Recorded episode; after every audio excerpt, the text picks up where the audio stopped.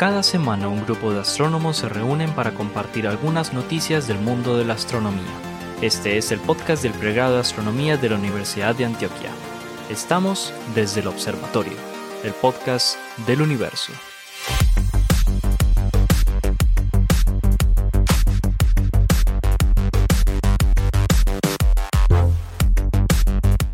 Hola a todos, bienvenidos a otro episodio de Desde el Observatorio. Este es un podcast que producimos en la ciudad de Medellín, Colombia. Están conmigo aquí los profesores del pregrado de astronomía, el profesor Germán Chaparro, el profesor Pablo Cuartas, el profesor Juan Carlos Muñoz, el profesor Esteban Silva y quien les habla, el profesor Jorge Zuluaga. Hoy, como ya es costumbre desde el observatorio, tenemos a un invitado muy especial. Eso que este, este, este es otro que va, va de qué, va de influencer va de influencer que se las boga, muy popular por ahí en redes sociales. Estamos hablando nada más y nada menos del famosísimo Mario Sucerquia. Em, Mario es, eh, es, físico, magíster en física, doctor en física y actualmente em, es investigador eh, postdoctoral del Fondesit. Eh, y en ese, digamos, como, como investigador postdoctoral está adscrito al que se conoce como el núcleo milenio de formación planetaria trabaja en la Universidad de Valparaíso en Chile y como les digo, es, va de, de, de digamos, de, de influencer porque es un, es un divulgador. Yo creo, yo creo, Mario, que está dando palo en Chile. ¿Qué más, Mario? Además es de la casa. Además es de la, casa. Habla distinto. Cuando uno, tiene, cuando uno tiene un acento diferente, hermano, la gente lo escucha más. Cuando, cuando uno vive en Chile y uno habla bien, entonces la gente lo escucha. Eh, le entienden, le entienden lo que dice. Todo es falso, al contrario, al contrario. Bueno, eh, contento de estar aquí con ustedes hablando eh, astronomía en español paisa. Perdón por el profesor eh, Mario tiene acento paisa. A ver, yo, yo pienso. No, Mario siempre ha tenido un acento como raro, ¿sí o qué? Es un acento, no, acento neutro. Mario, ¿de dónde sos vos? ¿De qué? De qué Ituango, de qué, Antioquia. De Ituango. Ah, ah de paisa, no puede ser más de Antioquia. no, más paisa no, no, pudo ser una, no pudo ser una, una, una cañada más oscura que, que de donde Oye, yo. aprovechemos para mandar un mensaje de solidaridad, pues. hermano a la gente de Ituango que la está pasando, qué cosa tan fea, muchachos. Muy duro, muy oh, duro. Que la, está pasando, no, la ha pasado. Ha pasado Mario, muchísimas décadas. Ha pasado mucho. Eh, Mario, ¿tienes, algún, ¿tienes familia que, que en este momento está con los problemas de Ituango o no? Pues allá están mi papá, mi mamá, mi hermano, todo el mundo. está la familia. Está la, familia de Ituango. No, eso, es pero bueno, saludo a la familia Sucerca. Pobre pueblo, sí. Qué cosa, hermano. Yo no sé. No, no, no. ¿Cuál es la, desgracia desgracia. No, no quiero hablar de la geografía, pero ¿cuál es el problema? ¿Están muy, muy cerca del río Cauca? ¿O cuál, ¿Cuál es el origen del problema? Hombre, por ahí dicen que el, que el, problema de Ituango es la producción de tanto bobo, hombre. bobo de exportación. ve ahí, de ahí salió Mario Sucerquia. Bueno, hágame el favor. Por ese virus estamos contagiados en toda Colombia. Eh, ah, no, no, el, problema es que hay minería ilegal y hay grupos que se quieren quedar con la minería. Minería, entonces es el oro y el río Cauca y eh, bueno, los bobos. Y, la coca también, la, droga. La, cocaína. Que es, salido directo a, a, Córdoba, Ah, es que es el norte también. Correcto. Bueno, entonces de nuevo, saludos. Saludos a la gente en Ituango. Si no está escuchando a alguien o, que tiene familiar en no, pues Ituango. Todos, Mario? Toda la familia de Mario va a escuchar este podcast. Entonces, claro, obvio, obvio. No, Cada uno le va a decir a cinco personas y se van a suscribir. Suscribirse. Oiga, Mario, arroba Malsuar, ¿cierto? En Twitter. Arroba, arroba Mario Sucerquia. Mario Sucerquia, sí. Ah, arroba Mario Sucerquia. Sí, ya, ya, es una persona decente, Malsuar. Sí, ya tocó. Sí. Eso era no, pero antes, cuando era joven y estaba en Colombia. He notado en redes sociales que en Chile te, te están dando muchos espacios de divulgación y creo que, que Hombre, que, es que, es que yo creo que falta. La verdad es que yo creo que a pesar de que sí, en Chile falta, faltan como líderes, hay como uno o dos Jorge Zuluagas y ya, que ya están como muy viejitos. Entonces, ah, oiga, Mario, tiene que pero, pero llenan estadios. Tiene que hacernos publicidad. O sea, creo que hay un divulgador allá en Chile, ¿cierto? Que llena sí, estadios. tremendo. Eh, se me escapa el nombre. José algo, ¿no? Eh, José, José Massa, José Massa. Eso. Llena estadios, sí, señor. Pero es como el, el epicentro de la divulgación. Pero falta, falta todavía como mucha a pesar de que hay plata para proyectos, plata impresionante pues para postular a proyectos de divulgación. Y, y bueno. todos los Bueno, hermano, ahí hay un paisa, vaya un paisa a vender culebra allá. No, pero, pero el problema de la comunicación es de ambos lados. Es decir, yo, yo hablo con mi cadencia y ellos hablan con una cadencia pues mucho más, mucho super, pues, superior y, y, no nos comprendemos, no nos comprendemos, no alcanzamos a decodificar. Oh, Oiga, de verdad, ¿Alguien no entiende el acento? De, ¿Alguien no entiende el español de paisa? Pues ¿Existe alguien en el mundo? Es difícil por, por, justamente por eso, por la rapidez con la que hablan allá, como que están acostumbrados a, recibir un paquete de información muy grande, denso, y ya. Y, entonces, uno lo es como, es como, es como el Twitter chino. cortarle a las palabras. ¿Es, qué? Es, es, como el Twitter chino, que como el Twitter es un conjunto de, de caracteres, pues allá es que el carácter no representa una letra, sino que representa palabras. Ay, el Twitter, diablo, no lo había pensado. El Twitter chino realmente es un periódico, usted, o sea, es una noticia puede entera en un, un poema en, tweet, en un tweet. Ay, sí, claro. pucha, no había pensado en eso, claro. Sí, no, sí, no, es 140 caracteres, sino 140 ideas. Son ideogramas. 140, no, son 140 pensamientos. caracteres. Lo que pasa es que cada no, claro. carácter es un montón de cosas. Cada, cada carácter es una idea. Bueno, es una noticia entera. político. Oiga, mucho, estamos hablando muchas cosas hablando de de cocina. más bien. Pero vea, porque es que estamos demasiado en confianza con Mario. Eso sí, es. Sí, sí, sí, si no tuviéramos tanta confianza, ya estaríamos hablando de, to de todo, así seriedad en propiedad. Sí, sí, sí hablando de las instituciones. Bien, juiciosos, y los... dejando de decir tanta bobada. Don Germán, hermano, entonces más bien usted arranque esto a ver qué nos trajo. Bueno, bueno, la, la, la noticia, mi noticia de hoy también es, es generada en Chile. Mi noticia se llama midiendo la temperatura de Psique con 66 radiotelescopios. ¿A quién le suena aquí Psique?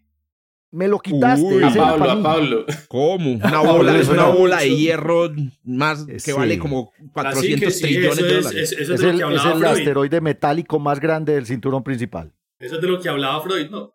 Ah, también. La psique, ta, sí, es que Así psique que- es la diosa La griega diosa. de, de la mente y de Eso, la vaina, eso. pues. Si no estoy mal, es, es 16 Psique, ¿no? O sea, es, Exacto. eh, Sí, todos los, todos o 16 muchos asteroides 16 tienen como ese, o todos tienen ese numerito ahí al lado, entre paréntesis, indicando el orden de, eh, en el que quedan registrados, digamos, eh, en su descubrimiento. ¿Pero es una familia? ¿Una familia de asteroides? No, no, ¿Se este es un No, es asteroide. ¿O son Uno en particular, voy a hablar de la familia, pero es uno en particular. Es, es un estudio de, liderado por Catherine DeClaire, eh, publicado en una, en una revista que debe ser muy nueva, o por lo menos yo no la conocía, se llama The Planetary Science Journal, está en su segundo volumen apenas, em, donde entonces cogieron a este asteroide, que ustedes cla- claramente le pegaron a, lo que les estaba preguntando, em, eh, y, y le trataron de medir la temperatura, un perfil de temperatura, por medio de los radiotelescopios de ALMA en el desierto de Atacama, en Chile. Sí que en particular también es interesante porque es el destino de una misión de la NASA que busca ir hasta allá. Ir hasta donde está así que para estudiarla mejor y también va a llevar una va a llevar nueva tecnología, me parece muy, muy chévere que una, una de las nuevas tecnologías que va a llevar así que esta misión que se llama Psique.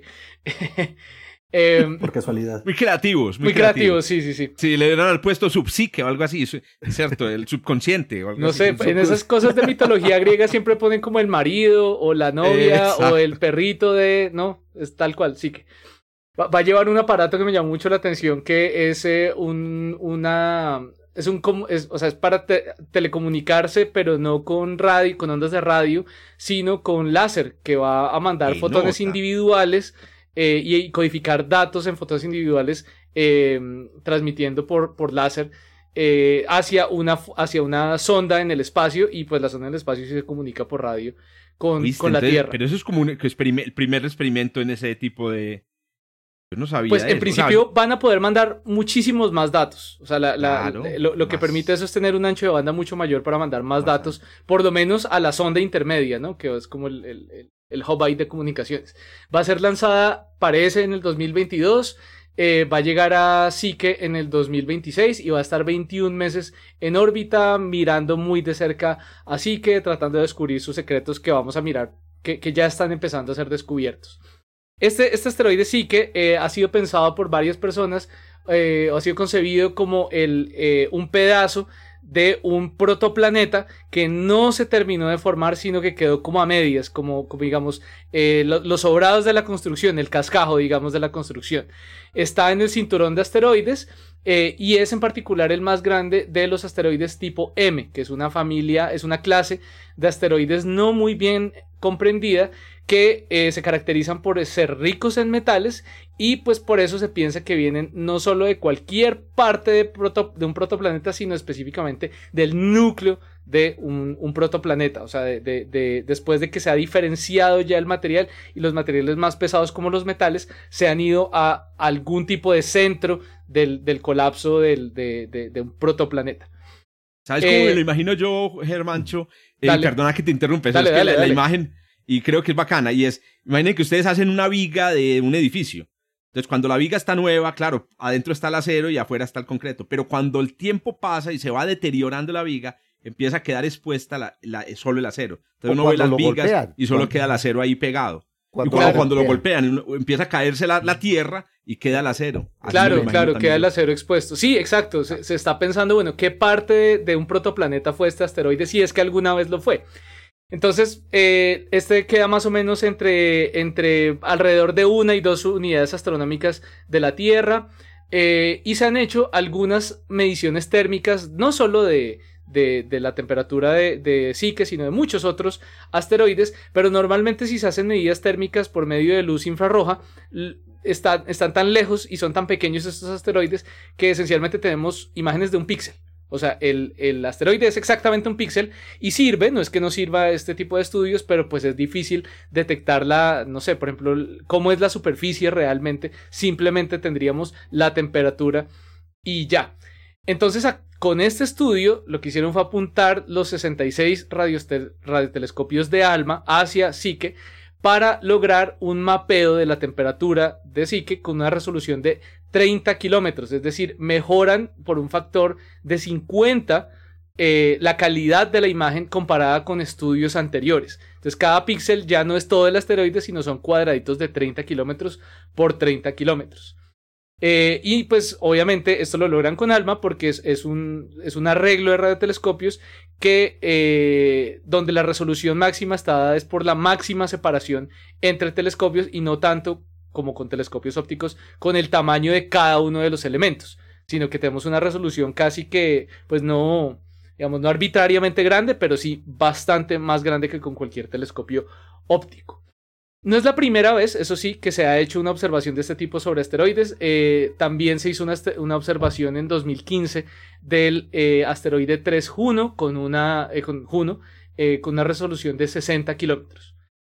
¿Qué resultados obtuvieron? Bueno, obviamente obtuvieron unos mapas, mapas, o sea, porque unos mapas del, digamos, unos videos más bien de la temperatura de, de Psique, porque Psique está rotando, entonces se puede ver y en los enlaces ustedes van a ver un GIF súper bonito de cómo se ve rotando eh, y se va viendo el perfil de temperatura de Psique. Eh, es, un, es una pequeña peliculita bonita. Y entonces lo que confirma el estudio más allá de solo el, de solo el mapeo de, la temperatura de psique es ver cómo se comporta térmicamente, cómo se comporta lo que se llama la inercia térmica, o sea, qué tanto, qué, tanto él, captura, eh, captura térmicamente la energía que le llega del, del Sol.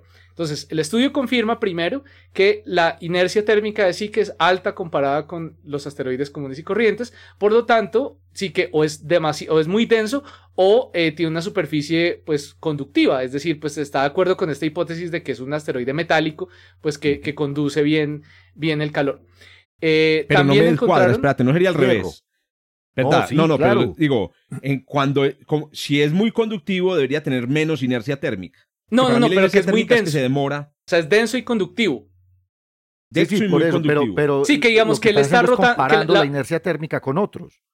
Sí, que todo está más o menos a la misma temperatura. Todo ah, está más o menos a la ah. misma temperatura. Todo está a la misma temperatura y porque la conductividad térmica es muy alta del metal, mm. claro. Sí, digamos, no es como que, no es como que uno, uno, uno se destapa y entonces está una parte calientica y una parte fría. No, sino que está todo, todo, todo con la misma temperatura. O sea, sí que se calienta rápidamente ya vemos que lo que hace Germán al salir del baño siempre sale al patio. No es que yo soy, yo soy Rolo, a mí todo me da calor, yo no me puedo tapar acá. y que en estos días menos.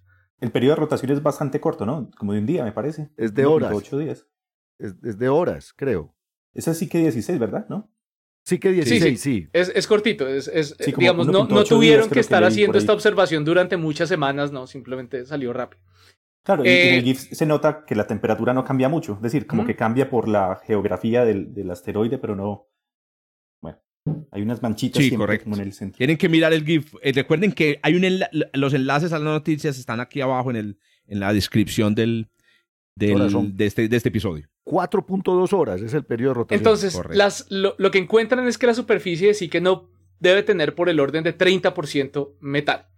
Eh, y otra cosa que no habían podido hacer, que es bastante novedoso, no solo la resolución, que es buenísima, sino también la polarización. Ellos no habían podido estudiar la polarización de la luz, que implica, eh, digamos, con eso medimos más o menos cómo se refleja la luz en la superficie de, un objeto o, o, cómo ese objeto emite, emite luz. En particular, lo que podemos distinguir es, por ejemplo, si el objeto tiene una superficie lisa o una superficie como llena de pepitas, llena de imperfecciones. Y entonces de lo que se dan cuenta es, estudiando la polarización de la luz que viene de, de, de Psique, que la superficie no es lisa, o sea, no es como, no sé si algún día han visto el, el, arolito este de Santa Rosa, que está en el Museo Nacional en Bogotá, que es como completamente liso y uno se lleva a veces la imagen que esos asteroides metálicos deben ser así lícitos. No, o sea, este parece que su superficie está cubierta, está rocosa, es, es bastante rugosa, es más como este de Itokawa, ¿no? O o no sé, como un cometa, o sea, tierrero. Una super, un tierrero, sí, pero un tierrero, metálico. Un tierrero, metálico. correcto. Que es curioso porque entonces, bueno, si venía de una parte derretida, de la parte interior de un protoplaneta, ¿por qué está tan lleno de cascajo también en su superficie? ¿No? Y cascajo de metal, no cascajo de polvo, de, de, de, de, de, carbona de, de, compuestos carbonáceos, de compuestos de silicatos, ¿no? Es, eso es lo que lo que motiva más esta nueva misión de NASA que va a ir para allá. Entonces, sí, pues eh, las conclusiones son, son esas. Eh, parece que sí que definitivamente podría ser un asteroide muy primitivo. Tal vez se formó más cerca al Sol de lo que está actualmente hoy, en vez de haberse formado como un núcleo de un protoplaneta fragmentado. Y eso explicaría un poco su, su, su la forma de su superficie. Em, otro dato interesante es que también utilizaron para estudiar este, este, la rotación y la forma del, de, de Psique datos del telescopio Arecibo, eh, datos de radar, ¿no? que emiten señales hasta el asteroide y reciben el rebote y, mapean entonces eh, la superficie del asteroide y estaban esperando hacer nuevas observaciones pero pues ya sabemos todo lo que pasó con Arecibo, entonces hasta ahí, hasta ahí llegó ese plan por ahora. Y bueno, eso les cuento. Oiga, esos chinos muy jodidos con el FAST, muchachos. Yo he visto que los hacen lo. No. Pero FAST debe estar observando asteroides también. Es que una de las, mm. uno de los usos. Uno Ahí vamos a empezar.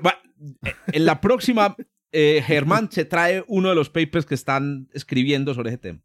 No, ellos lo que quieren es ir y traerse el asteroide para explotarlo No, pero de, verdad que me parece que Arecibo y Fast, o sea, el manejo de Arecibo y Fast demuestra un poco la diferencia entre, entre las cultural y política. Entre China y Estados Unidos, claro. Exacto. Sí, no, no simplemente, o sea, uno dice, no, pues eso es otro radiotelescopio ya, y eso de pronto no es tan, no es tan así. Le, leanse el problema de los tres cuerpos. Ahí está. Correcto. hay, Oiga, que leer, hay que leer el, problema de los tres cuerpos. Con respecto de eh, Germán, ¿ya, terminaste de Sí, sí, sí, no, ya, eso era, eso era. Les quería, quería dar el dato del, del el estimado, que es muy popular, el estimado de lo que valdría Psique. Si hacemos como dice Pablo, si trajéramos a Psique y pudiéramos traer los minerales, se calcula que valdría 10 trillones de dólares. Trillones, trillones de dólares. ¿10 trillones gringos o de nosotros? no, 10 trillones de nosotros. De los gringos son 10 mil cuadrillones. No nos tenemos que ¿Cómo, traer ¿cómo, Mario? Ya Fidel tiene, tiene un billete de un trillón. Oiga, ayer Uy, esa referencia Venezuela está clásica. La, esa está clásica. moneda, ¿no? esa está para museo, esa referencia del, billete de trillón. Eso es para puro museo. Pero miren, atención con esto. 10 trillones es más que la economía mundial completica. Sí, bueno, todo pero sáquenme una duda. Bruto del ¿Vale más el collar que el perro? O sea, ¿cuánto vale traer esa vaina? No, no, oh. no. Eh, realmente, bueno, no, todo dependería de la tecnología. No, no yo, bueno, yo más quién compra, porque yo tengo el sol también ahí. Uf, ese está lleno de oro. Lleno, les cuento. El problema es qué pasa con el valor de los, de los minerales una vez los tengamos aquí disponibles. Eso sí que es muy Entonces, cierto. Que una vez tengas aquí al lado la disponibilidad de todos esos, de esos materiales raros de esos eh, ¿Por qué, ¿por qué me bombardean el ¿qué tamaño, es, ¿Qué tamaño es que tiene? Pero no, ya, ya incrementa este? la oferta. Sí, que 200 kilómetros. 200 kilómetros. entonces, entonces el problema ni siquiera es como traerlo, el problema es como entrarlo. ¿Dónde lo vamos a partir no, en eso, pedacitos? eso, afuera. Se de- Lo parqueamos en la luna. Lo parqueamos pa- en la luna. lo parqueamos en la luna, le ponemos allá una bomba y que explote Eso lo, lo parqueamos en la luna, dañamos la órbita del sistema Tierra-Luna y mandamos todo Eh, esto. Así hay se- que ver sí, The pero- es caro, caro. muestran cómo hacen minería de asteroides. Oiga, no, pero ese asteroide me gusta más. Siempre decimos que votar por el asteroide, pero por el que vale trillones de dólares, por ese sí voto. Ese te gustó. Eh, ahí ya se le salió el capitalista salvaje a, a Germán. Sí, yo, el que se la da de liberal y aquí de. Oiga, ya dos recomendaciones de ciencia ficción con esta noticia: el problema de los tres cuerpos. Y The Expanse, y- que es una y de serie. The Expanse. Pero que el, el problema de los tres cuerpos es eh, cuál. La, la diferencia entre la cultura china eh, Ah, pero, muy pero-. Y la política ¿Es un libro china. es un Sí, libro. no es el libro Sí, de es un libro. Newton. Es, es- es Oiga, un libro una de maravilla de, de- de novela.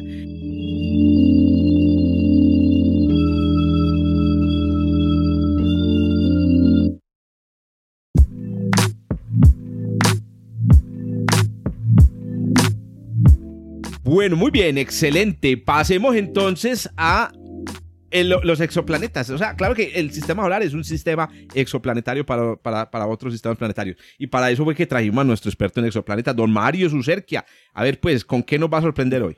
Buenas. Bueno, eh, es, esto es más un anuncio publicitario, yo creo, ¿no? Esto, ¿cómo así que un De anuncio alguna publi- manera. Aquí no se hacen anuncios publicitarios ni pagar. gratuitos, gratuitos. Bueno, paga Jorge, que también es coautor de del estudio que les voy a mencionar en este momento. Resulta que, eh, bueno, pues eh, en el reino de los exoplanetas hemos descubierto un montón de cosas fantásticas. Se han descubierto. Ah, bueno, les digo porque es eh, anuncio publicitario. Porque se trata de una investigación liderada pues, por mí y que hemos trabajado en conjunto con Jorge, con investigadores en Argentina, en Australia, en Francia. Eh, y es un tema, digamos, relevante para, para, para los exoplanetas en el tema de la búsqueda de lunas y anillos alrededor de los exoplanetas.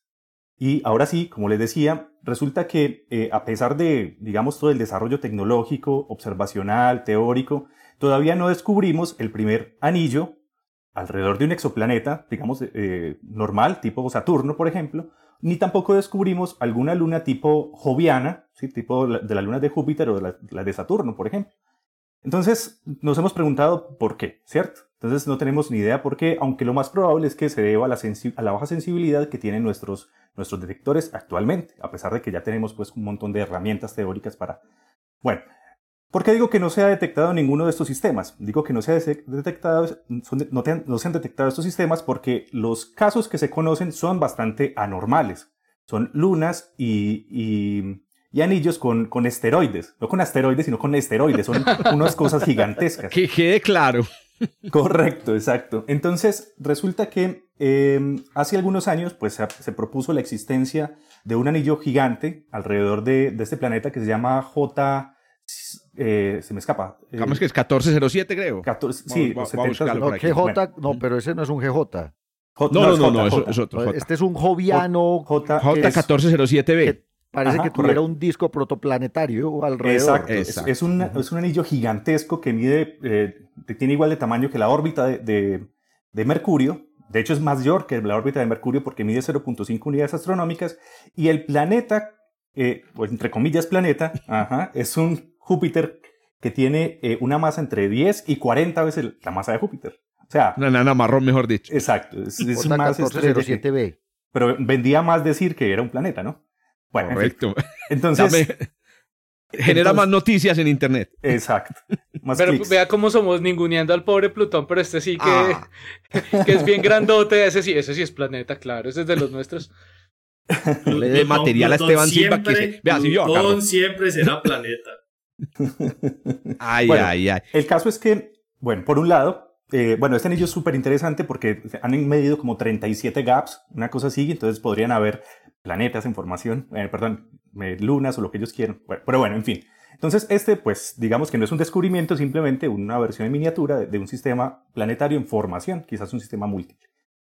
El otro, el otro eh, digamos, caso que todavía está sin descubrir es el, el de las lunas alrededor de planetas como Júpiter. Y también recientemente, como en el 2017, si no estoy mal, eh, Alex Tichy y David Kipping pues descubrieron el- un sistema que es Kepler 1625b, eh, que consiste de un planeta como Júpiter que tiene alrededor un planeta como Neptuno, eh, como Luna, al parecer, ¿cierto? Y fue descubierto por el método de los tránsitos.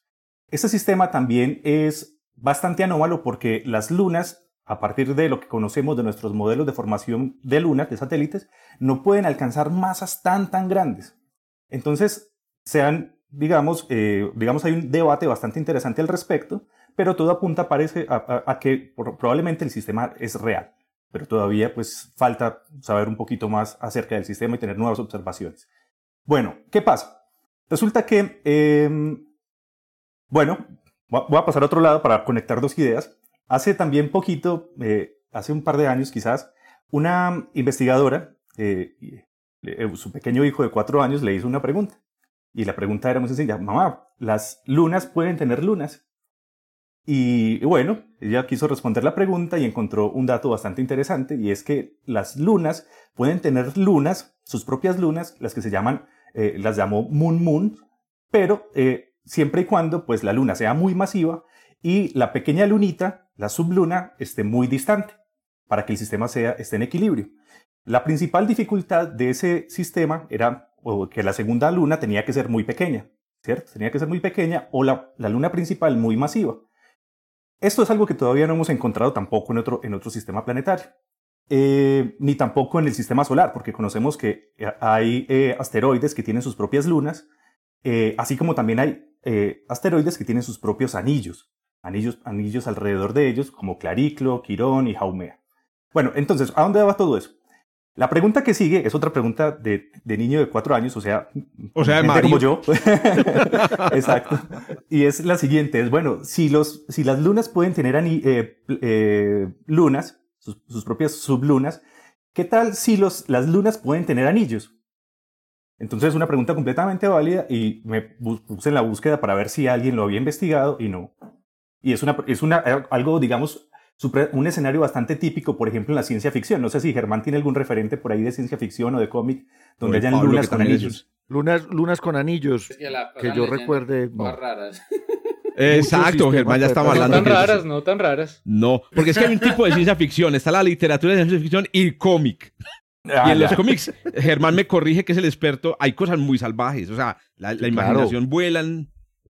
No, no, sería, raro, pero no lo he visto. Pero bueno, y, ya le pusieron algún nombre así, Moon Moon, ¿esto cómo entonces, se llama? Claro, entonces nuestra propuesta, que la escribimos en un paper eh, que, que, está en, proceso de, referato en este momento, ya recibimos la primera revisión, no fue tan terrible. O sea, tiene ¿Está en el archive, Mario, o no? No, no, no, no lo hemos subido al archive. Eh, pero... Mario se fue para Chile y volvió conservador. Ah, no lo subió al archive todavía. Allá, me apalearon, allá me dijeron, no, no, no, no. No, no puede sacarlo al archive hasta que no salga. Ajá. Es, que son como dos, dos, dos, escuelas, la gringa y la europea. Los gringos hacen algo y, al archive, los europeos esperan, si no estoy mal. Bueno, en fin. Entonces, eh, entonces nosotros proponemos que, propusimos o quisimos buscar si existían las chronomoons o cronolunas. Y Cronos, pues el nombre de Crono, eh, Cronos, perdón, eh, hace referencia a Saturno, ¿cierto? Por, por sus anillos, pero también hace referencia a otra cosa. Crono, en la mitología griega, es eh, la personificación del tiempo. Y resulta que eh, uno de los métodos de detección de lunas es el efecto que tiene en la periodicidad del tránsito y en la duración del tránsito la luna sobre el planeta. Es decir, cuando la luna transita por enfrente del planeta, perdón, cuando el planeta transita por enfrente del planeta, la luna lo jala hacia adelante o hacia atrás, hacia adelante, hacia atrás, haciendo que cambie el el ritmo al que se producen los tránsitos y la duración misma de los tránsitos. Entonces, si una luna muy grande, por ejemplo, la luna del sistema de 25b, orbitara a, Júpiter, entonces produciría un bamboleo muy intenso del planeta, hacia adelante y hacia atrás, atrasando o eh, retrasando adelantando los tránsitos. Pero si la luna es muy pequeña, y ojo, y tiene anillos, entonces en el tránsito ella se vería muy grande pero tendría un efecto en los tránsitos, en los, tiempos del tránsito muy pequeños debido a su muy baja masa. Entonces, por eso decidimos el nombre eh, Chronomoons en referencia, o, o, Chronolunas, en referencia a Saturno. Por ahí había otra sugerencia de ponerla Saturn Lights, como una mezcla de Saturno y satélite, Saturn Lights, Saturn Light, pero bueno, eso como que no pegó mucho. Suena mejor Chronomoons. Sí, suena Igual, el que pega primero pega dos veces. Así que el primero que lo subo al archive, ese es el que se queda. Ah, no, no, la, la propuesta fue de nosotros mismos, del equipo de, de los, ah, internamente. Ah, Hay que recordar de todas maneras, Mario, que el equipo de Mario de Investigación, donde pues tengo el placer de, de, estar afortunadamente, es, digamos, inventor de un término que ha dado la vuelta ya al mundo, que es el término de pluneta. Pluneta. Ha dado la vuelta para bien y para mal. O sea, están los que la adoran el término y los colegas que la odian. odian que, hayamos bautizado de esa manera. Y es un nombre muy interesante porque es un nombre que nació realmente en conversaciones en la Universidad de Antioquia. Y entonces, este es otro, otro nombre. O sea, que mejor dicho, el, alrededor de Mario gravitan un montón de nombres raros, pucha. esperpentos, astronómicos. Etcétera, Cosas raras. Bueno, entonces, em, ¿qué sucede? sucede lo siguiente. Sucede que em, eh, estas lunas con anillos podrían, por ejemplo, explicar el, este sistema gigante de, de, Kepler 1625b, en el cual ya no sería una luna como, em, como, como, Neptuno orbitando un Júpiter, sino una supertierra. Una, de hecho, nos dio coincidencialmente una pi Tierra, 3.14 veces la masa de la Tierra, con un anillo que se extiende hasta, los, hasta el tamaño de, de, Neptuno, pues, ¿cierto? Del, tamaño de Neptuno.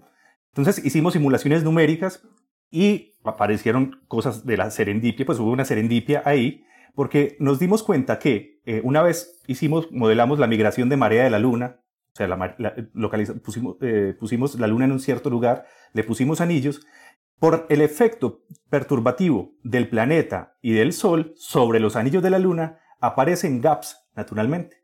Entonces no solamente son lunas, discos planos, sino que también aparecen brechas en ellas debido a la perturbación periódica del planeta y de, la estrella. Entonces yo me ponía a pensar, bueno, pucha, ¿se imaginan la calidad de los poetas que hay en, en esa luna, por ejemplo? no, por Dios. O cómo será la riqueza, la mitología, pues si pudieran ver, por ejemplo, o cómo sería rica nuestra mitología si pudieran ver un Saturno aquí, aquí cerquita, ¿no? Una luna con para cómics. Exacto. ideas para cómics. para episodios de, Star Trek. Exacto. Y es otra cosa que yo me he preguntado, ¿cómo sería la mitología, por ejemplo, de los marcianos? ¿O cómo será la mitología de planetas extraños? ¿O, de los habitantes de la luna de Saturno? ¿Se imaginan? Debe ser una cosa... ¿Será que tienen mitología? si existieran. si hay cultura. yo creo que es por eso es que no nos han, no nos han comunicado, porque es que tienen, están muy ocupados, muy ocupados. haciendo mitología. Ajá.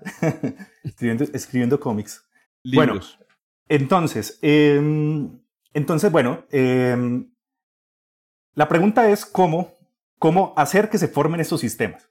Es decir, de qué manera puede una, una luna tener eh, una luna. Entonces, bueno, hay muchos fenómenos. Las lunas son, eh, pueden ser eh, al, principio caóticas. Entonces, en, en, la migración misma del planeta, en la dirección hacia el Sol, porque los planetas migran hacia el Sol, em, eh, los, las, los, digamos, las zonas de estabilidad del radio de Hill se comprime, que es la región de estabilidad de las lunas, y eso puede generar que las lunas más exteriores comiencen a eh, oscilar en sus excentricidades, sus, órbitas se vuelvan más achatadas y puedan colisionar con las demás, y en la colisión podría generar material alrededor que pudiera formar este tipo de estructuras. O, por ejemplo, si los planetas gigantes eh, alrededor de estrellas, los Júpiter gigantes alrededor de, de estrellas, sufrieran una colisión con otro objeto que detectamos ya, que son los exocometas, entonces podría generarse también eh, colisiones entre estos objetos que formaran lunas, o, perdón, que formaran anillos, ya sea alrededor de las lunas o alrededor del planeta mismo. Entonces también es otro mecanismo. Em, ¿Qué más habíamos propuesto, Jorge? ¿Te acuerdas? No, ah, una cosa que, que, yo quisiera notar es que eh, uno podría pensar que todas estas, estas cosas pues son posibilidades dentro de posibilidades dentro de posibilidades. Entonces mañana va a salir una luna de una luna de una luna. O de una luna, de un, o el anillo de una luna. Pero hay que, hay que, yo quisiera decir que de todas maneras deben pensar que cuando los exoplanetas no se habían descubierto, las primeras propuestas del el tipo de exoplanetas que podrían existir, en particular los hot Jupiters, fueron vistos con mucho escepticismo también. Como quien dice, no, eso que va a existir. Me acuerdo mucho la predicción del primer Júpiter que la hicieron, no me acuerdo quién fue el que la hizo, pero la hizo en los años 50. Dijo, vean, hay posibilidad de detectar exoplanetas si hubiera planetas como Júpiter cerca de la estrella. Todos le dijeron, está loco. y, eso fue, y ese fue el primer exoplaneta que descubrimos. Entonces yo quisiera pues como hacer de comentario ahí. Entonces, bueno, entonces una cosa. Entonces, ¿qué tal si, en, la línea de lo que estás diciendo, Jorge, lo que observamos no es un, planeta eh, con una luna gigante, sino dos, dos pájaros de un solo tiro. Una exoluna con un anillo en una configuración absolutamente extraña. Entonces, ahí descubriríamos ya los, los, los, ingredientes que faltan en la exoplanetología. Eh, eh, descubriríamos anillo, luna, ¿cierto? Que son dos, dos ingredientes que faltan. Excelente. Listo. Eh, bueno, otros mecanismos de formación. Dale, Prepárense para que para los futuros nombres que se, que se vienen. Ya, ya, ya tenemos por ahí guardados dos y pucha, espera.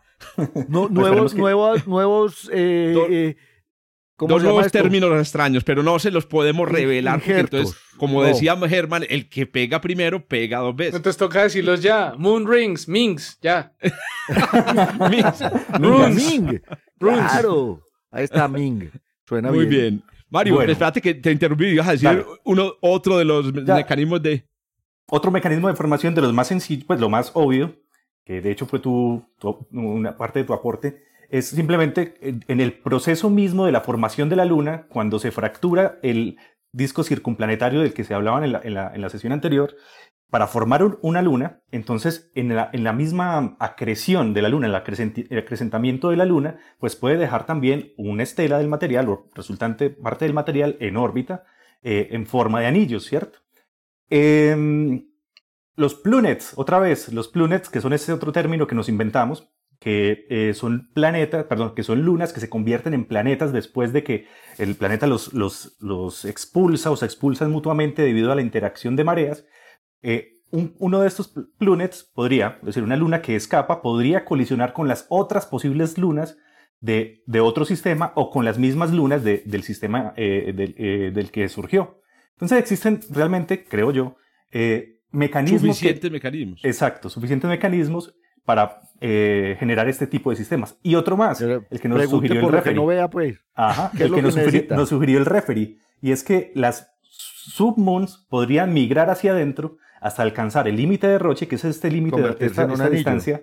Exacto, esta distancia donde eh, la fuerza gravitatoria del planeta es más intensa que la cohesión misma del cuerpo y convertirse en un anillo. Y le tengo un tercero, cuando traigamos a, a, Psique, lo pongamos a orbitar alrededor de la Luna y todo salga mal, entonces vamos a tener un anillo alrededor de nuestra Luna. Oh, pero sí oh, que es metálico, o sea, ya es muy difícil me romperlo.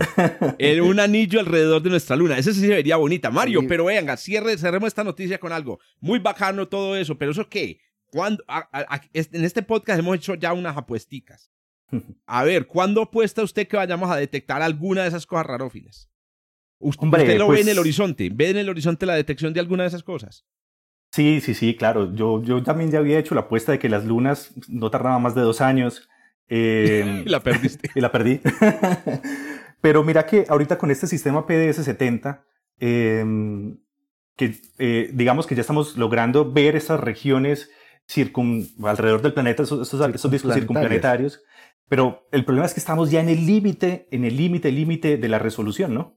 Entonces, quizás en una nueva generación de, interferómetros. Em, Alma recargada. Pero en la Luna. Pero sobre la Luna. Ajá, que también he, visto por ahí proyectos, he escuchado de proyectos de, poner antenas sobre la Luna, que tienen un área, pues habría un área gigantesca para explorar y sin, sin, sin, atmósfera, sin, bueno, en fin. Entonces, yo le pongo mm, la primera Luna con anillos, 10 años. Ah, mire, otra, otra, se, se me escapa. Se anotó, se anotó ya. ¿qué, tal si, ¿Qué tal si Júpiter, Neptuno o Saturno capturan a Clariclo, que son centauros, o, a Quirón, que son centauros, para que formen, eh, es decir, lo capturan como, un satélite regular, ¿no? Como una luna. Mejor dicho, ya llegaría la luna con el muchachito con, los con, el, pan debajo del brazo. El niño llega con el pan debajo del brazo. Algo así. Entonces, bueno, esa es, una apuesta que hacemos y, bueno, y lo, que, lo que te aprendí a vos, que, lo que no está prohibido por la física, para el universo es obligatorio, ¿no? Entonces, Excelente, esa es otra. Sin miedo. Oiga, Mario, espero que cuando este episodio salga, porque le recordamos a todos que esto le podamos agregar a esto un, un, un el, enlace al archive. Bueno, claro, ya debe estar publicado. ¿Cuándo sale? ¿Cuándo sale este, este podcast? Este episodio posiblemente sale el año entrante. Mentiras que no. Eh, posiblemente sale. estamos grabando a los que nos están escuchando el 6 de agosto. Yo creo que sale dentro de ocho días. O sea, bueno, el 13 de, agosto nos están escuchando. Ya vamos por la mitad de las correcciones del referee, que no son, son como de texto, de edición de texto la mayoría. y arreglar algunas cosillas por ahí en los gráficos y probablemente tengamos, tengamos segunda revisión pronto. La Al menos en noticia, la- al bueno, menos en las- la noticia también va a hace ser una la semana- detección. Eso. También hace una semana di una charlita que se llama Aventuras en el Reino de Pandora, donde hablo de esas cosas y al final también introduzco las Chronomoons, entonces también pueden darle una, podemos dejar la charla en el enlace para que... Oiga, por favor, hagamos eso. Eso me parece muy una De idea. hecho, buena también idea. en, la- en esa charla hice una, una simulación utilizando eh, Universe Sandbox, que es una aplicación fantástica, uf, de una Chronomoon. Entonces la pueden ver ahí también en la, en la Qué diapositiva. nota. Entonces vamos a dejar el enlace de, de Mario. Mario, excelente hermano. Siga pues sacando ideas, pues que eso es lo que necesitamos. Hay que, ideas como, como, como, ranitas. Ideas como ranitas, alguna de esas llegará a grande. Seguramente.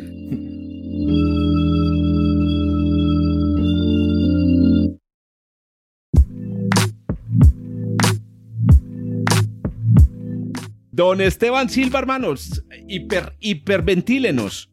Los voy a la nueva hiperventilar, pero es que de verdad, si los hiperventilo no nos da. Estaba aquí, de hecho, pensando en, hacer, en haciendo unos calculitos ahí rapidito y dije, no, no, no, no. Esta- la, la noticia que yo traigo hoy también es de bichos raros, sí detectados, no como los de Mario, que son bichos raros no Yo lo detectados. detecté, yo lo detecté por aquí en la cabeza.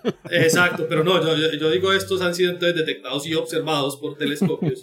y son unas estrellas que, que son relativamente nuevas dentro de, la, dentro de la astronomía y la astrofísica, porque sus primeras predicciones o la existencia de ellas es de finales del siglo pasado, de los 80 más o menos del siglo pasado. Y son unas estrellas que están caracterizadas porque tienen una velocidad increíblemente alta. ¿sí? Y con increíblemente alta era el calculito que estaba haciendo ahorita. Esta estrella particularmente, de la que les voy a hablar el día de hoy, que tiene uno de esos nombres poéticos en la astronomía como Chronomoons, como lunetas, esta se llama LP4365. Entonces, esta estrella se mueve aproximadamente a 800 kilómetros por segundo En el espacio. Entonces, entonces ahí, claro, uno dice 800 kilómetros por segundo, eso es mucho. Pues uno dice, pues la verdad que no tengo la más mínima idea porque no sé cuántos son 800 kilómetros por segundo. Es un Entonces uno, uno- uno hace el ejercicio y multiplica eso por Cartagena en un 1600 para moverlo en kilómetros por hora, que es a lo que uno se mueve normalmente. Y eso da aproximadamente 2.5 millones de kilómetros por hora. Entonces, cuando dije 2.5 millones de kilómetros por hora, entonces pensé en una fotomulta. Dije, no, eso no es comparable con una fotomulta, que eso es a Ahora con la 80. re- resolución. Eso. Eso, no, no, es que no da. No Entonces da. dije, pues comparémoslo con una distancia un poco más conocida, que es una unidad astronómica.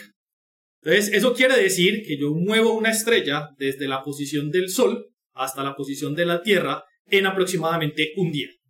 Un Ay, poquitico más. Un día. Tremendo. En un día, yo muevo una estrella 150 millones de kilómetros. Pero, pero hay que agregar ahí, eh, de todas formas, que aunque esos números para nosotros son descomunales, esas velocidades son velocidades típicas de estrellas en el halo de una El galaxia, sol, como las el de sol la a Vía qué Láctea. velocidad se El. Sol orbita alrededor del 220 centro de la galaxia a kilómetros por 150 segundo. kilómetros por segundo. Eso. Entonces, Eso, cuando se el Sol que está en la parte lenta, el disco Eso. es comparado con el halo, la parte lenta se mueve a 250 estrellas en el halo y mueven entre 500 y 600, 700 kilómetros por segundo. Ah, Esa es una pregunta que tenía hacerte, Esteban. Sí. ¿Cuál es la velocidad de escape de la, de la galaxia? Que es otra Eh, comparación que... Yo, yo le, yo le paso la pregunta a Juanca, que debe tener el dato en la, en la mente. Yo no he hecho el, el cálculo. No, no, excelente pregunta. La cuestión es que no hay un número porque depende de dónde estás parado. porque es- varía con la distancia. Exacto. Varía con la Correcto, no, listo. es- es- eso la pregunta. distancia. Pero, pero estas Dale. estrellas, cuando se les llama hiperveloces, que lo que dice, lo que dice Juanca es cierto, son la- no es una estrella que tenga una velocidad absurda. Las estrellas que llaman hiperveloces son aquellas que están por encima de la velocidad de escape de la Vía Láctea, del potencial de Ah, la Vía bueno. Láctea. Entonces, esta está por encima de ese valor y de hecho... En el lugar donde está ella es, es mayor la velocidad que, que la Exacto. escape. Y de hecho, esta es, dentro del conjunto de estrellas que se han encontrado hiperveloces, no es tampoco de las más rápidas. O sea, hay estrellas que tienen más de mil kilómetros por segundo de velocidad, que salen disparadas. Pero es cierto, hay unas estrellas en el halo que se mueven así, y en general, esas estrellas eh, se caracterizan dentro de sus movimientos respecto a estas, que estas vienen del disco de la galaxia. O sea, se hace eh, una, una reconstrucción de su trayectoria, de cuánto tiempo tienen, y salieron disparadas en algún momento del disco de la galaxia.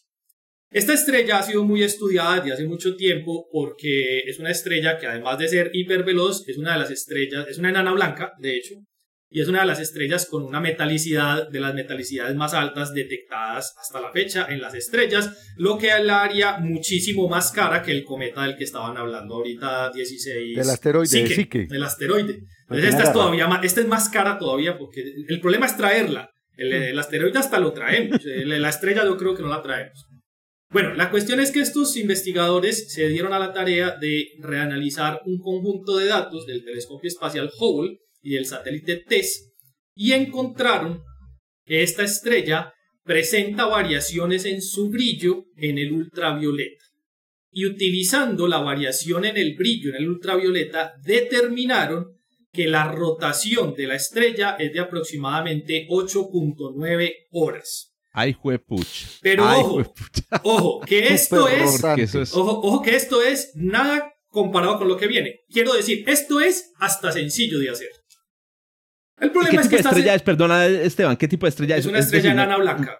Ah, es una enana blanca. Ah, ok, es una enana, es, una enana blanca, sí, una enana blanca, pero es una enana blanca que presenta una rotación lenta en, comparada con las, ah, en comparación con las enanas, las enanas blancas. deben tener una rotación altísima. Exacto. Y ahí viene el link con lo que es brutal de esta noticia. Encontrar estrellas hiperveloces quiere decir que hubo algún proceso que las sacó disparadas del disco. Esos procesos en general, o la mayoría de ellos, siempre tienen que ver con un sistema binario en el que una de ellas, por una u otra razón, sale disparada. Pues esta estrella, dadas las características que estos investigadores encontraron sobre la estrella, la asocian con una supernova tipo 1A que son estas, que es un par binario ah. en el cual una de ellas entrega material a la otra, la otra recoge ese material, alcanza un límite particular y cuando alcanza ese límite explota como una supernova. Pero ojo, que ahí no se queda la cosa. Uno suponía, ya esto seguramente a ustedes se los han preguntado en, eh, las conferencias cuando hablan de este tipo de estrellas y le preguntan a uno... Que la nana blanca desaparece. ¿Y dónde quedan esas estrellas? claro, se destruye. Entonces, estos sistemas que generan este tipo de supernovas son los sistemas que tienen unas características que se pueden llevar a simulaciones. Pues esta gente coge y lleva la estrella y la compara con simulaciones que realizaron el mismo grupo de investigadores en el 2019 y en el 2020 y estiman que, dadas las componentes y las características que tiene esta estrella, ellos pueden separar si fue la estrella que donaba material o la que recibía material. O sea, la que ah. explotó o la que se quedó en pelota después de la explosión. Y encuentran que la probabilidad de esta estrella es que ya haya sido la que explotó como supernova. O sea, que ¿cómo, va a sobrevivir? ¿Ah? Sí, ¿Cómo sobrevivió a esa explosión? no, no, no. La supernova que, explotó. Sí, malos es, que, es que lo que sobrevive no es la supernova, lo, pues que sobrevive es el núcleo. De la estrella. Es que, pero, es que el núcleo, pero ¿cómo queda una enana blanca de una explosión de supernova? A mí eso no me cuadra. eso parece que es el Todo lo que dice Mario, cruzaron los nombres de los archivos. de los archivos. Esta gente explica en detalle cuáles deberían ser las características que debería tener la estrella que no recibió el material y la estrella que sí recibió el material. Y dada la rotación lenta que tiene esta estrella, esta debió ser la que recibió el material y explotó como la de Eso demostraría que la explosión ocurre a un ladito, ¿cierto? La, conflagración ocurre en, un, en una... flash, flash de hidrógeno no ocurre, no ocurre, digamos, en todo, digamos, yo he visto las simulaciones que son la corteza de la nana blanca y la vuelve chicuca, pero aquí la explosión hubiera ocurrido energía se no para frenar la estrella en lugar de perturbar la, estructura radial pues del, del, remanente. Es como si es como si la fusión se hubiese dado antes de que el material estuviera acumulado completamente sobre la superficie de la nana blanca y la empujó y la expulsó. Yo tengo otra otra digamos otra que curioso vos, dijiste, Esteban, no, sé si te escuché mal, que el sistema proviene de un sistema binario. Pero no veo cuál, cuál es el mecanismo, aparte de la explosión de supernova, para que salga disparada con tal velocidad. Es decir, yo no, he visto. No, ah, no, no, sí, sí, sí, sí, claro, no, está bien. Es que, es que el sistema binario tiene sus características particulares. Ellos giraban la una alrededor de la otra en cuestión de minutos, ya. O sea, era un sistema ah, binario, un sistema binario muy cercano el uno al otro. Super compacto. Y de hecho, esta fue la que salió disparada en el disco y ellos estiman que la otra salió disparada, eh, perdón, fuera del disco, que la otra salió disparada Hacia en el disco. Sobre el disco. Oiga, No, no, El tiempo, el tiempo de vuelo, el tiempo de vuelo calculado Jorge. de esta estrella desde el disco hacia su posición actual es de aproximadamente 5 millones de años. Hace 5 millones de años que la botaron de la Qué casa, bien. pues. Bueno, yo tengo una, una, la navaja de Ockham a una- una- esto. una cosita. No hay una, no hay una explicación más simple para esta vaina. No, pero es que más bien a dónde se va la energía de, de, de, de- de enlace, o sea, no entiendo, o sea, por lo general yo entiendo que este tipo de cosas ocurren con un tercer objeto. Exacto. Vale, les Con- tengo la no, Con un explicación. tercero no necesariamente. Les tengo Ya la Mario explicación. tiene la explicación, se llama- cosas, Sí. y tiene una nueva explicación. Otra La- explicación. La- la Es, es- la explicación la voy a dar basado en, en grandes experi- en, grande, en, en una gran experiencia que tengo con este juego, que lo recomiendo. Se llama A Orbit. ver, vamos. Orbit. Se llama Orbit. Orbit, es un- listo. una aplicación Orbit, eso, que, eh, que resuelve el problema de los 3, 4, 5, n cuerpos. Entonces son, son retos. Entonces, orbitar esas tres estrellas. Entonces uno lanza un objeto con una estrella, entonces él orbita, entonces uno va completando los retos. Correcto. Y Listo. entonces eso cómo resuelve el problema de las... Como que no, ahí Hiper- está, es evidente. Hay que, hay que jugar. Las altas velocidades surgen cuando hay tres cuerpos. Que Es las lo que otras decía dos- Germán. Exacto, que las otras dos- Y además, si, si hay una fuerte interacción de marea que ocurre en un instante muy pequeño, eso va a frenar la rotación de la estrella y que coincide con la baja rotación de la de- medida de la estrella en cuestión. Mario, ya tiene un paper, es- hermano. No, no, no, es cierto. Y esto es, este es uno, este déjese es uno de los escenarios. reproduzca Sí, es uno, uno de los escenarios. oiga. Es uno, es uno de los escenarios normalmente asociados a este tipo de estrellas hiperveloces y es un sistema binario que está cerca de un agujero negro, donde el agujero negro se roba una de las estrellas y la otra sale disparada del sistema. Ese, entonces ahí está el tercer cuerpo. En este caso ellos no hacen mención a un tercer cuerpo porque simplemente no tienen por qué suponerlo. Ellos están tratando de describir el sistema binario en sí y las características que debería tener ese sistema binario en particular.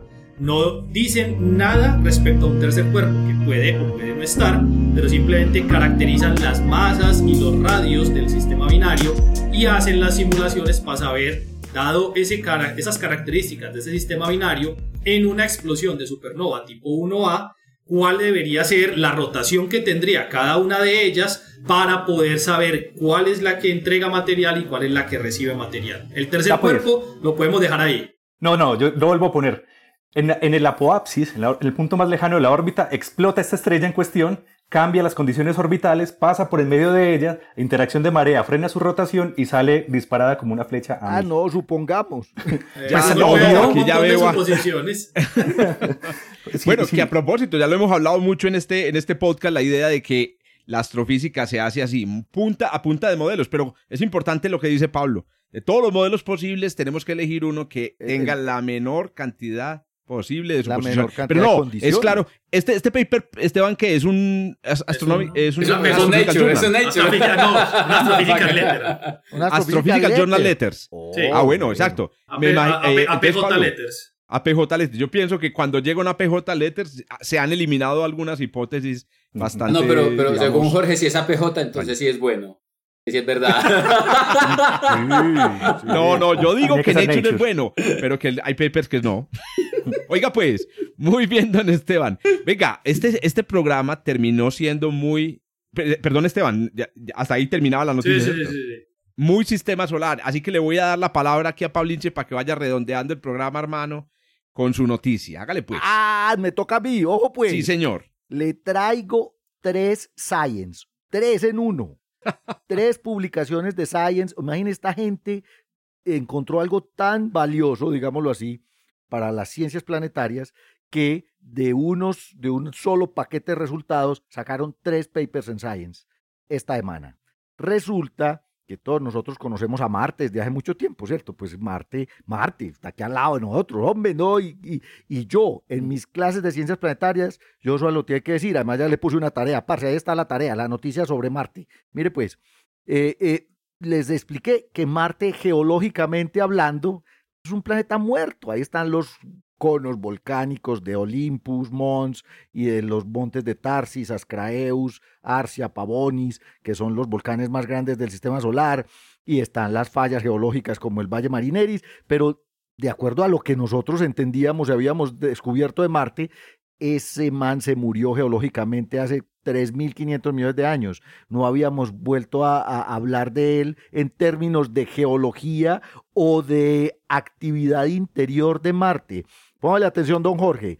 La nave espacial InSight está en Marte, parqueada desde 2018.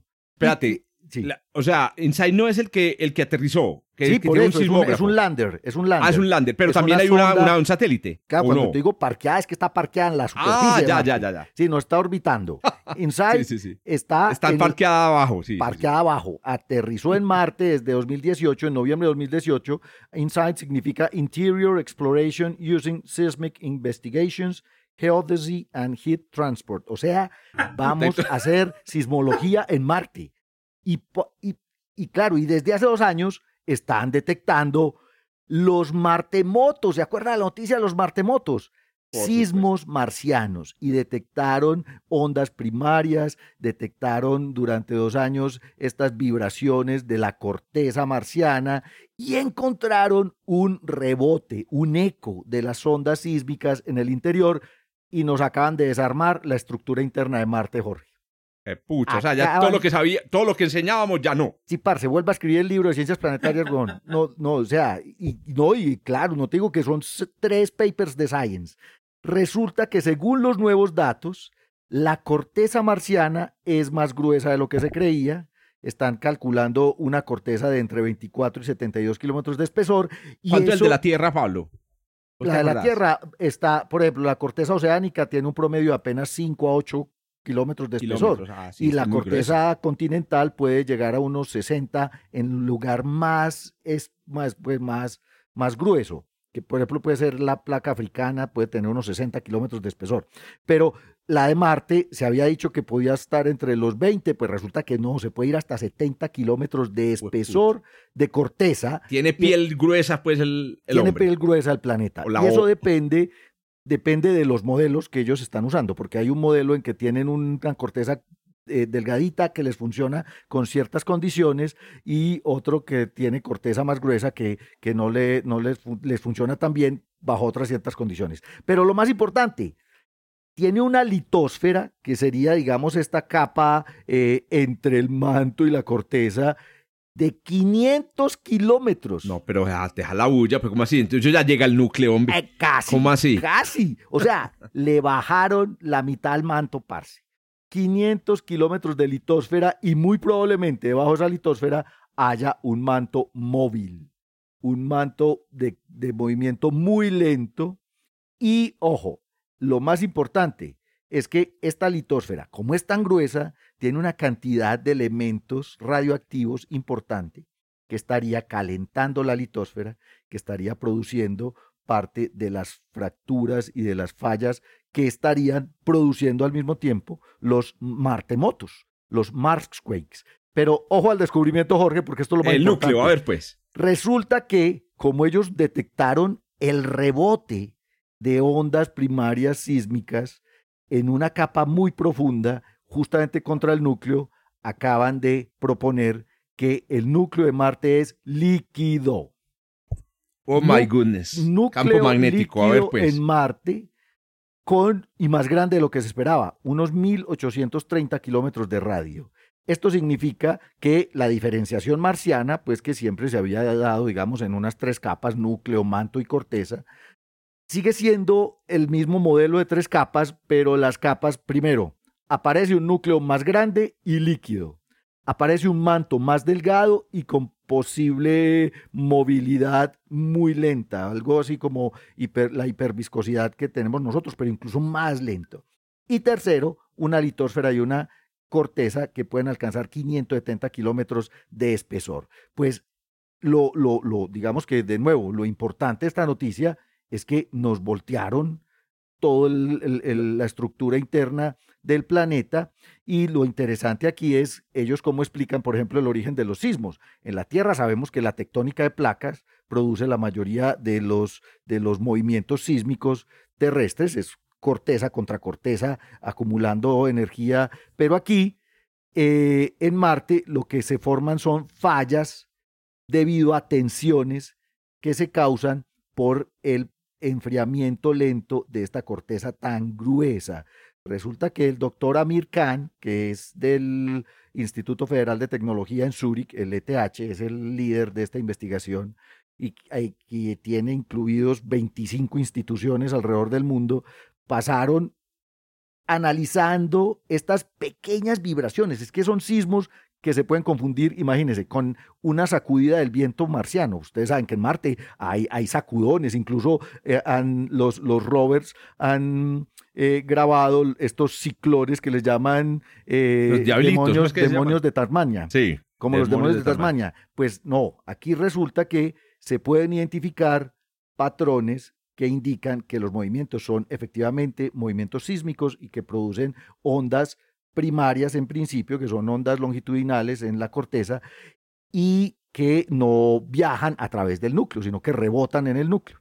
Tal vez, como les digo, el resultado más importante es la idea de que el núcleo marciano es un núcleo líquido que nosotros pensamos que esa vaina ya se había solidificado hace miles de millones de años. Pablo, ¿y, qué, especulan sobre el, pasado, el pasado de Marte con ese núcleo líquido, un campo magnético en el pasado? ¿Vos qué sabes de esas cosas? No, sí, o sea, efectivamente aquí se requeriría convección en ese núcleo líquido y eso todavía pues no se ha detectado. Si ese núcleo líquido tuviese convección, pues posiblemente eh, habría generado un campo magnético importante en el pasado. Otra cosa es que están planteando un núcleo completamente líquido, este, este planeta, y es una cosa que tenemos que empezar a modelar, Jorge, porque este planeta no tendría núcleo sólido, no habría solidificado el núcleo, y es a partir de que la mayor, digamos, eh, la, la mayor fuente de calor es el decaimiento radioactivo en esta litosfera gigantesca que tiene unos 500 kilómetros de diámetro. Y ya me tiene esto volando, hermano, porque hay que empezar a, analizar otra vez todos los modelos de interior que hemos hecho. Y otra cosa es que todavía les faltan datos del otro lado del planeta, porque Resulta que regiones que se cree que todavía pueden estar, activas geológicamente, como la región de Tarsis, donde están los volcanes, está justo diametralmente opuesta a donde está oh Y entonces el núcleo no les deja, o sea, allá no es como aquí que las ondas se van rebotando y puede uno detectar ondas sísmicas al otro lado del planeta. Allá no, las ondas rebotan en el, en el núcleo y entonces las del otro lado no pasan al lado de que está InSign. Decía el doctor Simon Staller, que es un coautor de esta investigación, que me toca leer los papers quién sabe cuándo. Los científicos tardaron cientos de años para medir el núcleo de la Tierra. Después de las misiones Apolo, les tardó, pues se tardaron como unos 40 años en entender y medir el núcleo de la Luna. Con InSign acabamos de medir el núcleo de Marte en dos años. Excelente, excelente. Y ahí está la, una de las razones por las que hay que seguir llevando tiestos a Marte. Claro, estamos aprendiendo. Bueno, y Juno midió, midió también el, el, núcleo de Júpiter desde afuera. Correcto. Juno, sí, exacto. Excelente. Muy bien. ¿Alguna, ¿Algún comentario, muchachos, sobre entonces Marte para que nos despidamos entonces en este episodio? Uno muy rápido, uno muy rápido. A ver, claro que sí, Mario, dale. Eh, bueno, ¿por qué no dos insights y solamente uno? Es decir, ¿por qué no dos, dos en lugar de uno. No hubieran tenido datos más precisos en otro lugar del planeta. Probablemente eh, eso hay que preguntárselo a la NASA. Oíste, Inside, es de NASA, no es de ISA, no. Es de NASA. es de NASA, es de NASA, Inside es de NASA. Es una de las... Sí, ellos, ¿se acuerdan que ellos antes tenían esa política de mandar todo por duplicado? Por eso mandaban dos Vikings, dos Pioneers, dos... Ben...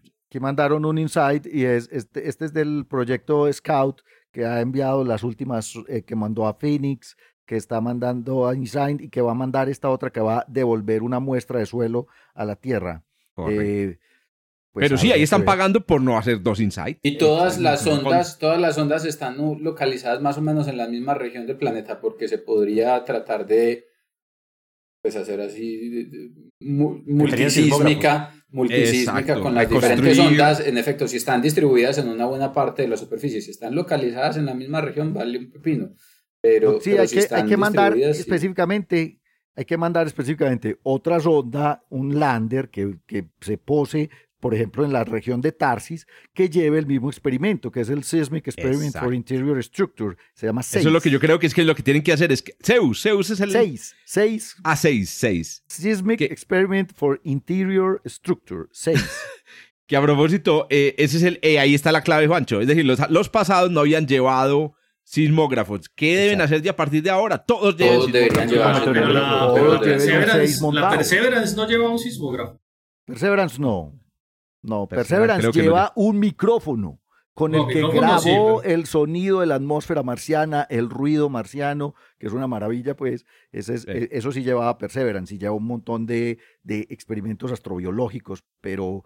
pero ¿Cómo es que se llama lo que, con lo que los, los doctores escuchan, la doctora del corazón de la persona? Un estetoscopio. Lo que este coso lleva es un estetoscopio, eso se pone a escuchar el interior de, la, de los, las tripas de Marte. Oiga, pero Jorge, ahí está el próximo paper, hermano. Campo magnético marciano con esta estructura y con el periodo de rotación que tiene, pues. Le predigo otro mejor. que lo sacará otro grupo. Porque otro, mejor, otro mejor. ¿Cómo, revivir el ¿Cómo revivir el campo magnético marciano en vista de habitabilidad. Hay que calentar ese interior. ¿Qué le vas a meter que a, la tierra, a Marte? Okay. Bombas, bombas nucleares, esa vaina interior. no, han visto, no han visto la película del núcleo. Eso, hay una película, hay una película que le meten una, un, como un kick al, al núcleo de la Tierra que para que para activar la rotación. Sí, empiezan a explotar bombas nucleares, termonucleares, a cierta distancia cada una, y entonces las explosiones aceleran la rotación del núcleo y reviven el campo magnético. Para que no digan que los astrofísicos se la pajan es escribiendo papers. Vean la cantidad de desocupe. es que no. Yo sé que Juancho, esta es el único, la única hora de la semana en la que bota escape. Todo el resto de semana serio, serio. Si vio, la película es porque eso no es cierto. No me la vi, no me la vi. se llama El Núcleo, ¿no? Ah, sí, eso. Le, pasó a un amigo de un amigo. No, sí. no, me la he visto completa, pues. Eso sí, eso sí que decir. Es, es ciencia ficción, pero tiene una buena, tiene una buena explicación científica de cómo funciona el campo magnético terrestre. Eso sí, eso sí. Muy bien, muchachos. y, cómo las bombas atómicas lo reactivarían. No, esa es la eh, parte de ciencia ficción porque además arman una nave, una nave interplanetaria. Un taladro, intra, intraplanetaria. Intraplanetaria que va hasta el núcleo líquido. Pero no que no la habías visto, Juanca. Sí, que no me la Es que la verdad que Juan tiene dos niños en la edad escolar que la obligan a ver ese, lo obligan a ver ese tipo de me obligan a ver muñequitos. Oiga, pues, bueno, muchachos, hasta aquí llegamos. Mario, gracias, hermano. Vea, no se queje. Hoy se lleva como tres ideas de papers. Complementó el paper para responderle ahora al referí. ya con Chariclo capturado. Tiene dos papers para explicar estrellas de hipervelocidad y ahora ya un paper para revivir el campo magnético de Marte. Todo, listo, todo en orden. Excelente, Mario, hermano. Muchas gracias por venir, hermano. Gracias por la invitación y bueno, y feliz de verlos de nuevo. De hecho, estoy en Medellín para que nos tomemos un cafecito en este ¿Cómo así? Yo, yo pensé que este no estaba en Chile. Yo no estoy ilusionado.